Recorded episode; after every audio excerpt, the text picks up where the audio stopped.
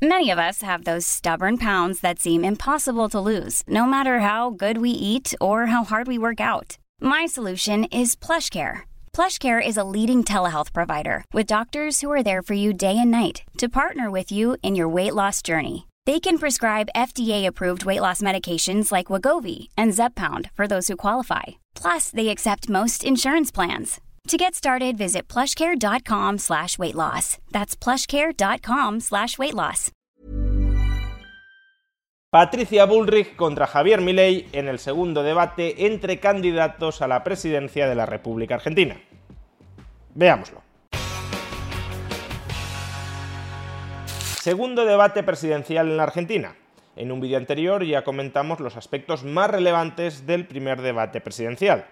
En este caso nos vamos a centrar en los diversos encontronazos que a lo largo de este segundo debate presidencial tuvieron las dos alternativas al peronismo actualmente gobernante. Por un lado, la libertad avanza de Javier Milei y por otro, Juntos por el Cambio de Patricia Bullrich. Ambos candidatos dicen que quieren destronar el peronismo, pero como compiten entre sí por el voto antiperonista, también se atacan mutuamente. Y se atacan mutuamente respecto a aquellos aspectos de su programa en los que no coinciden y también con respecto a la posibilidad de que alguno de ellos esté en realidad aliado con el peronismo para evitar que las cosas cambien realmente en la Argentina. Pues bien, vamos a hablar de esos diversos enfrentamientos que a lo largo del segundo debate presidencial mantuvieron Javier Milei y Patricia Bullrich. El primero de ellos en materia de seguridad ciudadana sobre la propuesta de Javier Milei de facilitar la tenencia de armas a los argentinos. Primero, Patricia Bullrich acusa a Javier Milei de querer liberar las armas. Nosotros tenemos las cosas bien en clara, defendemos a los ciudadanos, no como el kirchnerismo que defiende a los delincuentes. Mi Milei, Milei quiere liberar las armas y con las armas liberadas, ¿saben dónde caen? En manos de los delincuentes, de los narcotraficantes. A mí no me tiembla el pulso. A lo que Javier Milei le responde que no ha entendido la propuesta de su programa. Señora Bullrich, lamento que de la misma manera que el debate anterior, usted mienta sobre las cosas que yo digo. Antes lo hizo con la pandemia, ahora lo hace con el tema de armas. Le cuento, por si no lo entendió, yo sé que usted tiene gente que deforma mis mensajes. Nosotros lo que decimos es, hay una ley de armas y lo que hay que hacer es cumplirla. Porque no puede ser que estén armados los delincuentes y los honestos no. Pero además también me gustaría saber, digamos, usted habló, por ejemplo, de eliminar leyes por DNU o de llevarse puestas garantías constitucionales a lo largo de la semana. ¿Ese es el modelo de seguridad que quiere? ¿Qué quiere? ¿Que esto sea una dictadura? Y Patricia Bullrich le vuelve a contestar a Milei acusándolo de estar mintiendo porque en la propuesta 17 del programa electoral de la Libertad Avanza se recoge la propuesta de desregular y liberar el uso de armas de fuego. Milei, mira tu plataforma, artículo 17, desregulación y liberación de armas. Así que, si no, cambiala. Pero si cambias la plataforma es porque no estabas convencido a las mamás y a los papás. Les digo que si se liberan las armas, van a estar en manos de los monos. Las armas van a terminar masacrando chicos en las escuelas. Esa es la realidad. Y por último, Javier Milei le vuelve a decir a Bullrich que está engañando, que él no propone eso, que en su programa no está escrito eso. Señora Bullrich, no solo que vive aferrada a las mentiras que le arma su equipo de campaña, muestra una falta de flexibilidad impresionante. Le acabo de contar segundos atrás que lo que nosotros proponemos es que se respete la ley de armas que existe, tal como existe, y no como actúa hoy, llena de restricciones que lo único que hace es favorecer a los delincuentes. Pero parece que está muy seteada. Por favor, suéltese un poquito. Bien, pues acudamos al programa electoral de la Libertad Avanza y concretamente al punto 17 al que ya nos remitió Patricia Bullrich y lo que encontramos es lo siguiente. Sobre la tenencia de armas de fuego planteamos la desregulación del mercado legal y proteger su uso legítimo y responsable por parte de la ciudadanía. De entrada sí hay una palabra que pronuncia reiteradamente Patricia Bullrich y que no aparece en este artículo, que es la palabra liberar. Mi ley quiere liberar las armas, desregulación y liberación de armas. La palabra desregulación dentro del uso legítimo de las armas sí aparece en el programa electoral de mi ley. Liberar las armas, tal como sintetiza Patricia Bullrich, no. ¿Qué quiere decir este artículo del programa de la libertad avanza? Pues sinceramente no lo sé cuando tuve ocasión de analizar la parte económica del programa de La Libertad Avanza, ya critiqué, ya hice la crítica de que había muchos artículos muy ambiguos y que no quedaba claro qué significaban. Propuestas muy generales que por tanto una vez se especificaran, una vez se descendiera con ellas a la realidad, podían aplicarse de formas muy diferentes. Y este es un ejemplo de ello de regular el mercado legal de las armas y proteger su uso legítimo puede interpretarse como lo está reinterpretando Javier Milei en este debate, es decir, mantener la actual ley de armas en Argentina, pero suprimiendo algunos de los obstáculos efectivos que existen para la tenencia y portación de armas, o puede interpretarse también como lo señala Patricia Bullrich, que sería básicamente un acceso desregulado a las armas de fuego. ¿Qué se propone exactamente? Pues a tenor de este artículo no lo sabemos. Si hacemos caso a lo que dice mi ley en público, habrá que darle una interpretación más restrictiva de las posibles a este artículo ambiguo. Si no nos creemos a mi ley y claramente Bullrich no se lo cree o quiere que los argentinos no se lo crean, pues le podrán dar una interpretación más laxa, más amplia a este precepto, permitiendo por tanto una liberación del uso de las armas de fuego, por mucho que esa palabra, liberar, liberación, no esté desde luego presente en este artículo, por mucho que la repita Bullrich. Por cierto, y antes de terminar este apartado del debate, en su primera réplica, Javier Milei le recuerda a Patricia Bullrich que ha hecho propuestas que son abiertamente liberticidas, como cargarse algunos derechos básicos dentro del proceso penal. Usted habló de llevarse puestas garantías constitucionales a lo largo de la semana. ¿Ese es el modelo de seguridad que quiere? ¿Qué quiere? ¿Que esto sea una dictadura? Por si acaso no se entendiera esta referencia de Javier Milei, escuchemos este extracto de una entrevista reciente a Patricia Bullrich. lo que pueden tener, que es un derecho constitucional, es su defensa. Y su defensa se graba. ¿Cómo se graba? Claro, tenés, viste, cuando vos tenés un, preso que le puede estar mandando un mensaje a alguien, vos grabás la conversación con, su defensa. No podés eso. Sí, sí. No podés. Bueno, vamos, a, vamos a ponerlo en el Código Penal. Patricia, mírame. No podés eso. Un derecho, no, no es que no me pongas a mí a defender al delincuente, pero es un derecho. Si yo, yo, yo eh, constitucionalmente puedo tener una defensa. Eh, a ver, es técnica esa defensa, no me voy a poner a defender a delincuentes, reitero y lo aclaro, pero eh, con esto te van a, te van a tirar a la, yugular. Vamos a ver. Pero ¿cómo le vas a grabar una charla de un tipo con el, abogado? yo lo puedo grabar bajo un sistema en el que, digamos... Pero si yo estoy con mi abogado hablando y soy del... Está bien, por algo estoy con mi abogado hablando, pero sí, pero vos no podés saber de lo que yo estoy hablando con mi abogado. Yo puedo, yo puedo grabarlo, lo puedo tener, digamos, como, una, como un elemento de prueba, puedo no, escucharlo, tenerlo eh, con un sistema de protección a esa comunicación y si el día de mañana hay un delito y un juez, el ordena... Recordemos que Bullrich fue ministra de Seguridad con Macri y supuestamente el tema del que más sabe, el tema en el que es experta, es seguridad. En fin, la segunda polémica que se fraguó entre Bullrich y Milley fue a propósito de la corrupción alrededor de la SIRA, alrededor del sistema de importaciones reguladas de la Argentina. Pero en realidad lo que subyacía a este debate era la acusación por parte de Milei a Bullrich de que ellos, de que Juntos por el Cambio, en realidad estaban conchavados con el peronismo. Todo empezó porque Sergio Massa, el actual ministro de Economía del actual gobierno peronista, prometió que durante su posible presidencia se fomentaría la exportación, en lugar de parasitar, como han venido haciendo a los exportadores para nutrir de financiación al gobierno y al despilfarro público de ese gobierno, ahora Massa dice que quiere favorecer las exportaciones. Quiero ser claro respecto del programa de desarrollo exportador. Energía, minería, y agro, al que ya empezamos a bajarle las retenciones, al maní, por ejemplo, en Córdoba y a la leche, vamos a seguir impulsándolos porque son la consolidación de las reservas argentinas.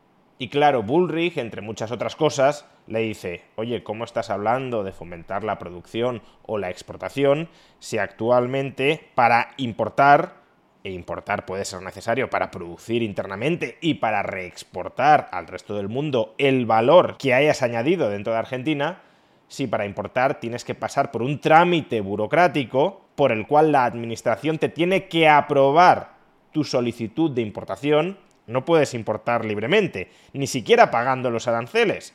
Si la administración no te da el permiso para importar, no puedes importar. Ese es el sistema de la SIRA, del sistema de importación de la República Argentina. Y como es muy fácil de imaginar, ese sistema hiperburocratizado e hiperarbitrario a la hora de decidir tú importas, tú no importas, es un foco clarísimo de corrupción que penaliza a los empresarios honestos que no sobornan a los funcionarios y a los políticos y en cambio a quien recompensa es a aquellos empresarios que, aun cuando sean torpes, ineficientes, anticompetitivos, sí tienen la suficiente habilidad como para infiltrarse dentro del circuito político, sobornar a políticos y a funcionarios y conseguir que les aprueben sus importaciones. Y eso es lo que le está reprochando con razón hasta aquí Patricia Bullrich.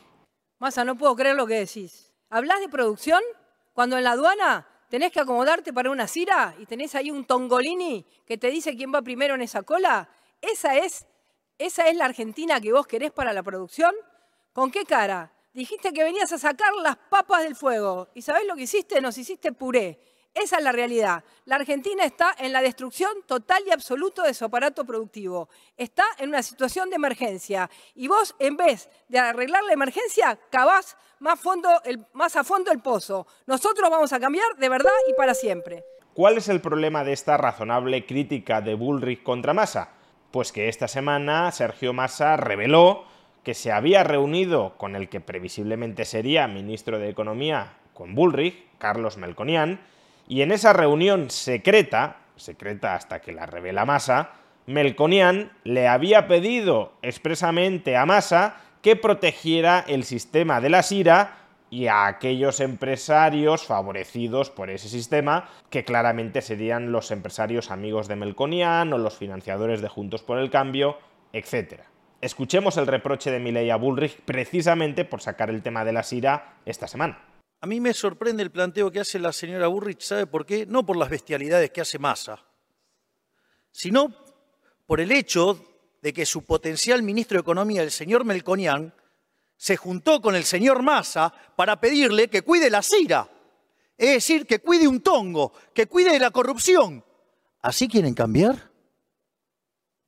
En ese momento, Patricia Bullrich no replica a Javier Milei, pero más adelante en el debate, en el turno de preguntas y respuestas entre los candidatos, Milley le vuelve a preguntar sobre esta peliaguda cuestión y lo que dice Patricia Bullrich es que todo es mentira. Bullrich, hace siete días le pregunté por las LELIX y me contestó cuatro días después por el tipo de cambio paralelo. ¿Me puede contestar ahora qué hacía Melconian con el señor Massa negociando la CIRA ley miente, miente y miente y cree que alguien le va a creer. Carlos Melconian es parte del equipo que va a gobernar el Ministerio de Economía en los próximos años. Y es una persona seria, no, no lee libritos como usted. Así que, ¿quiere saber lo que son las LELIX? Lo que ustedes van a hacer puré con la dolarización. Ustedes las LELIX las van a, como dijo el otro día, Cuanto más, alto esté, el dólar, mejor. Total, 46 millones de argentinos se estrellan con el salario bajísimo. Las LELIX son exactamente lo que ustedes quieren hacer. Un plan Bonex para que de ahí salga la dolarización. La dolarización es con salarios de hambre para la gente. Ese es su plan, mi ley. Ese es su plan. Aquí Bullrich esquiva la respuesta. Javier Milei le pregunta que por qué Melconian se reunió con Massa para que le cuide la sira y lo que dice Bullrich es que eso es mentira, sin explicar nada más, y que por otro lado, sin que tenga nada que ver, Milei ha expresado recientemente que quiere que el peso se siga depreciando, que el dólar siga subiendo. Bueno, esto último es falso y ya tuvimos ocasión de dedicar expresamente un vídeo a refutar esta tergiversación clara, tanto de Bullrich como de Melconian, sobre las palabras de Milley. Pero en cualquier caso, lo importante es que no ha habido una explicación demasiado detallada de esta reunión hasta ahora secreta entre Melconian y Massa para que supuestamente Massa le cuide la sira a Melconian. Para que juzguen ustedes mismos, vamos a colocar el extracto de la entrevista a Melconian, donde le ponen por primera vez las palabras de Sergio Massa en las que revela esa reunión secreta entre ambos para que le cuide la sira. Y la reacción rápida e improvisada de Melconian ante la revelación de ese importante secreto por parte de Massa es Many of us have those stubborn pounds that seem impossible to lose, no matter how good we eat or how hard we work out. My solution is PlushCare. PlushCare is a leading telehealth provider with doctors who are there for you day and night to partner with you in your weight loss journey. They can prescribe FDA-approved weight loss medications like Wagovi and Zepbound for those who qualify. Plus, they accept most insurance plans. To get started, visit plushcare.com slash weight loss. That's plushcare.com slash weight loss. This is Paige, the co-host of Giggly Squad, and I want to tell you about a company that I've been loving, Olive and June. Olive and June gives you everything that you need for a salon quality manicure in one box. And if you break it down, it really comes out to $2 a manicure, which is absolutely insane. It's also so easy to get salon worthy nails at home with Olive and June. The difference between how your nails used to look when you did them yourself and now with the Manny system is a complete game changer. The best thing about Olive and June too is it's a quick dry. Dries in about one minute, lasts for five days, and full coverage in up to one to two coats. Visit oliveandjune.com slash perfectmanny20 for 20% off your first system. That's oliveandjune.com slash perfectmanny20 for 20% off your first system. Burrow's furniture is built for the way you live. From ensuring easy assembly and disassembly to honoring highly requested new colors for their award-winning seating, they always have their customers in mind. Their modular seating is made out of durable materials to last and grow with you. And with Burrow, you always get fast, free shipping. Get up to 60% off during Burrow's Memorial Day sale at burrow.com slash ACAST. That's burrow.com slash ACAST. burrow.com slash ACAST. Primero, decir que esa reunión sí tuvo lugar, pero que no fue hace poco, que no hablaron de las iras, sino de otros temas, que Melconian se reúne con todo el mundo, pero que Massa ha hecho muy mal en contar que se habían reunido y que por tanto Massa no es un hombre de honor, aun cuando en esa reunión no hablaron de nada sospechoso y por tanto el hecho de que Massa revele esa reunión tampoco tendría por qué molestarle a Melconian. Como podrán comprobar, toda la argumentación nerviosa de Melconian ante esa revelación de Massa no es coherente, no es sólida, deja muchas preguntas en el aire y justamente lo que faltan son las respuestas que Bullrich no ha querido ofrecer. Por ejemplo, Petri dijo que en su gobierno las iras se levantan. O sea, no, no, rápidamente se va a solucionar. Se lo tiene que avisar a Melconian que desayunando en mi casa me dijo, por favor, cuídame las iras. Se lo tiene que avisar a Melconian. Digo, arrancás liviano por lo que veo. No, liviano no, pero lo conté en el debate, lo conté en el debate. Te reís. Sí, Como chicanea, ¿no? lindo. ¿Desayunaste en la casa? Primero yo te voy a decir, sí, sí, claro, porque ¿Cuándo? yo hablo con todo el mundo. Si hablé con Cristina, hablo con él. Y Sí, si sí, llamaba a Alberto, sí. lo iba a ver a Alberto. ¿Pero ¿no? ahora desayunaste en la casa? No, no, Ah. esto es viejo. ¿Cuándo? Pero te- ¿Cuándo? te voy a decir una cosa, primero, primero. ¿Sabes que si me pongo mano a mano, viste cómo se miran los boxeadores? Sí. Mano a mano. Ahí cerquita los dos. En crédito personal gano 100 a 0 con Massa. Porque Massa habla y ya no le crees. Y yo hablo y me hago cargo, a mí la gente me cree. 100 a 0 terminan Ali y Joe Frazier así mirándose. Así que. Pero hacerlo lo que más me molesta a mí de esto, primero, yo tengo 35 años en el lomo, yo no creo en las iras. Para mí la ira es un papelón. Así que mano a mano. es mentira lo que dijo. 100, 100 a 0. Pero lo que más me molesta de estas cosas, que es el, el país que uno tiene que hablar. Yo no hubiera sido nunca, yo sabés, con todo el mundo hablé acá. Todos los presidentes. Pero yo no soy vigilante botón. Eso es mentira. Eso es mentira. Pero lo primero que hay que decir, y eso que es de barrio y de tigre, yo soy de Valentina Alcina, yo no soy vigilante botón. ¿Qué tiene que andar publicando lo que uno habla? Yo si el tipo que me reúno no habla, no hablo, porque esos son los códigos. Vos decís que Eso. Ma- Massa, además de ser un No tiene vigilante y un código, botón, no, tiene código con eso. Además de que es mentira. Y me paro al lado de él, acá al lado, y vamos a ver quién- a quién le cree la gente. Estás caliente. No, no estoy Sí, caliente, caliente, que estas sí. cosas no me gustan de vigilante y botón. Eh, no, no parece haber nacido y crecido en un barrio, una vergüenza. Tercer punto de fricción entre Bullrich y Milei.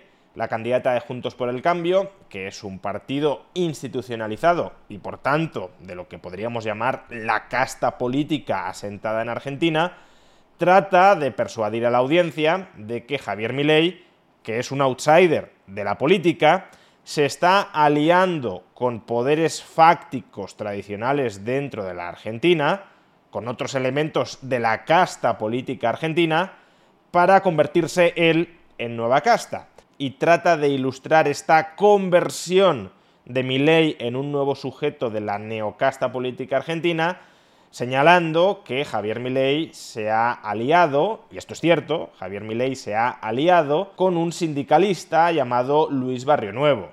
Es un sindicalista que lleva más de 40 años en el establishment político argentino y que en su momento ya apoyó la candidatura presidencial de Carlos Menem y ahora apoya la candidatura presidencial de Javier Milei. Se trata de un claro movimiento de Javier Milei por intentar buscar algunos aliados dentro del establishment para poder reformar ese establishment y no tener absolutamente a todo el mundo en contra.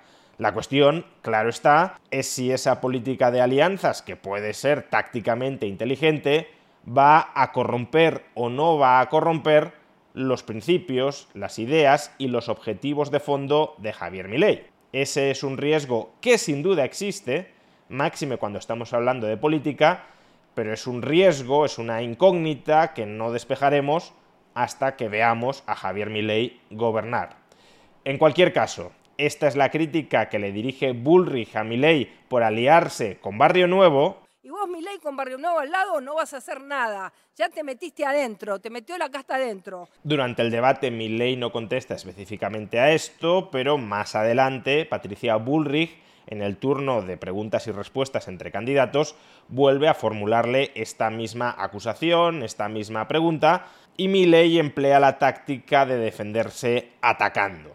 Tenés todos los chorros de más en las listas, Javier. Lo tenés a Barrio Nuevo que te banca la campaña. ¿Con qué dinero?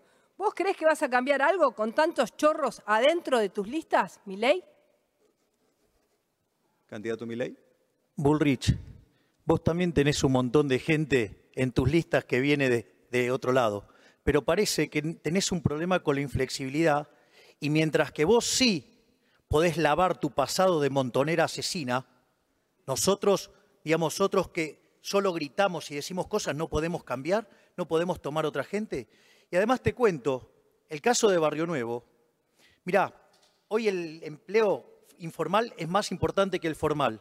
Y todos aquellos que se quieran sumar a arreglar los problemas de los argentinos son bienvenidos, no como tu espacio que se la pasa bloqueando todo el tiempo y que cuando el líder de tu espacio llama a hacer algo racional, vas y le gritas.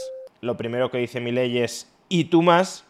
Y lo segundo que dice es, es verdad, hay gente que integra nuestras listas o que nos da apoyo político que viene de lo que podríamos llamar casta, pero esa gente ha cambiado, aceptan nuevas ideas con las que transformar a Argentina y evidentemente todo aquel que abrace esas ideas es bienvenido a este proyecto.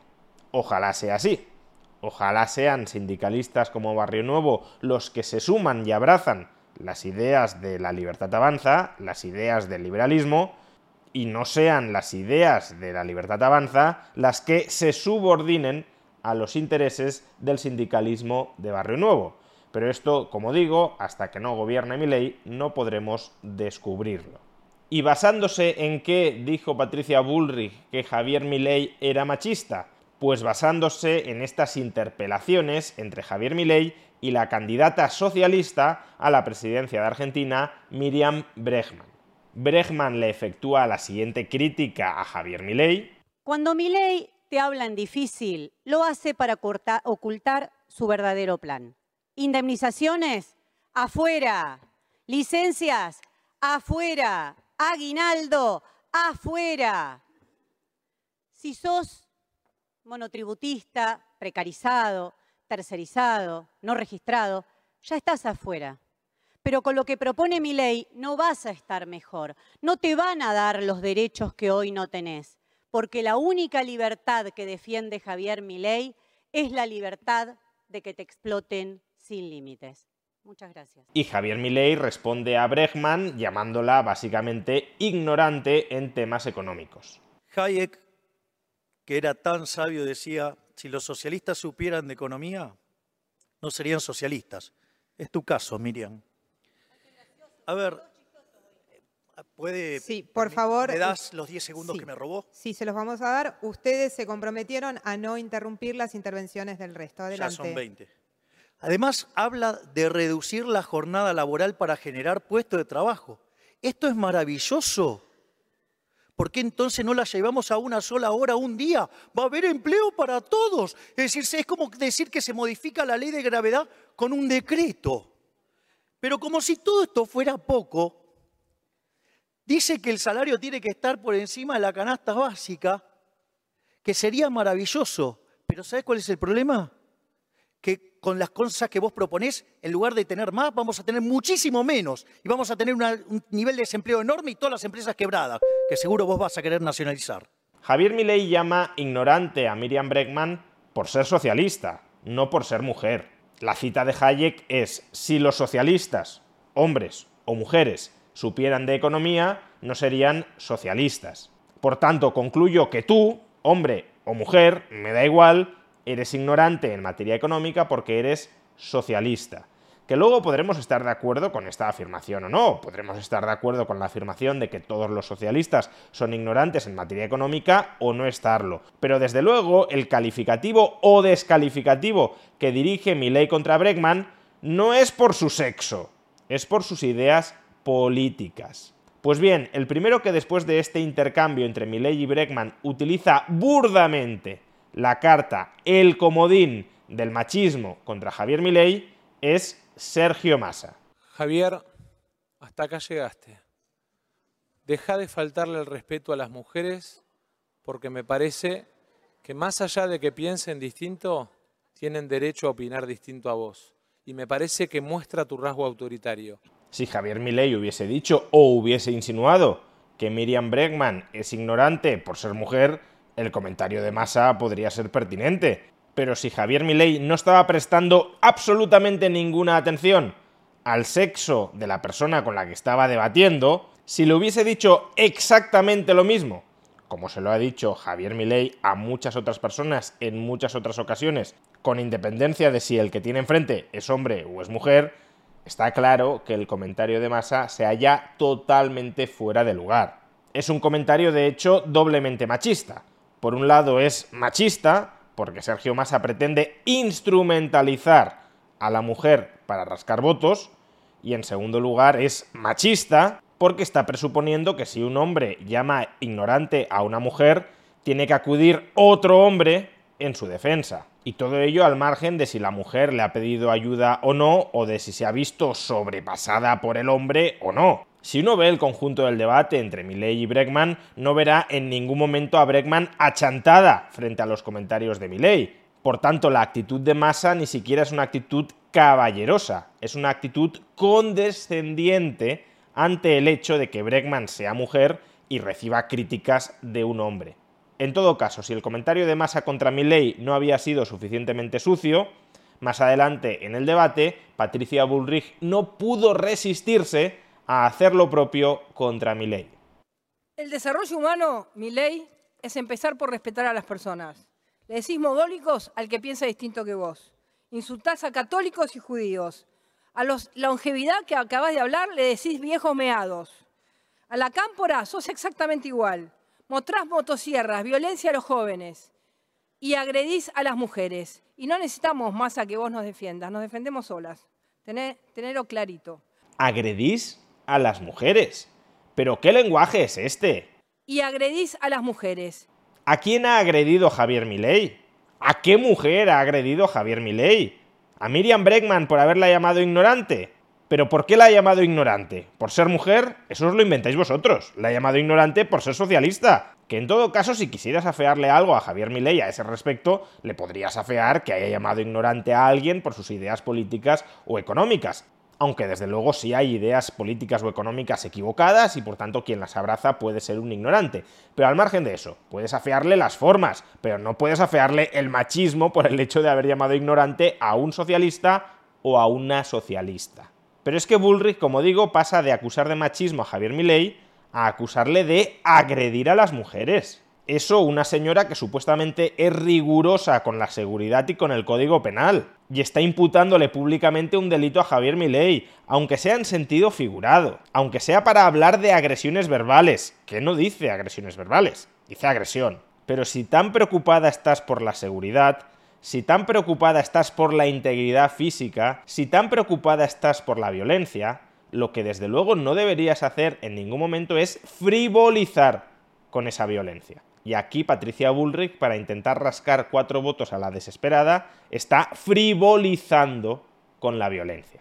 Pues bien, estos fueron los principales focos de discusión en el segundo debate entre candidatos a la presidencia de la República Argentina cualquiera que los oyera parecería que estamos ante un país que no tiene demasiados problemas y en consecuencia los candidatos se tienen que enredar a debatir sobre temas absolutamente tangenciales, incluso inventándose polémicas entre sí, porque no hay nada mollar, no hay nada crucial de lo que estar discutiendo.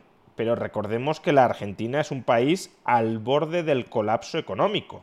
Y esto lo describe muy bien Javier Milei en su primera intervención en este segundo debate presidencial. El país está al borde de la peor crisis de su historia. El desequilibrio monetario y el desequilibrio fiscal es peor que el que teníamos previo a la crisis del 75 del Rodrigazo. La relación de Levax, Lelix contra base monetaria hoy es peor que la que teníamos en la previa de la hiperinflación de Alfonsín. Es más, Hoy la inflación viaja al 120%, anualizada al 330%, en alimentos al 470% y 700 en mayorista. Es decir, estamos al borde de una hiperinflación, con el agravante de que los indicadores sociales son peores que los que tenemos en el 2001. Por lo tanto, esto no se arregla con palabras bonitas ni con buenos modales. Esto se arregla con medidas contundentes que solo propone la libertad avanza. Pero parece que algunos, y esto no lo estoy diciendo por mi ley, pretenden reemplazar el debate sobre los problemas de fondo de los ciudadanos argentinos por el circo.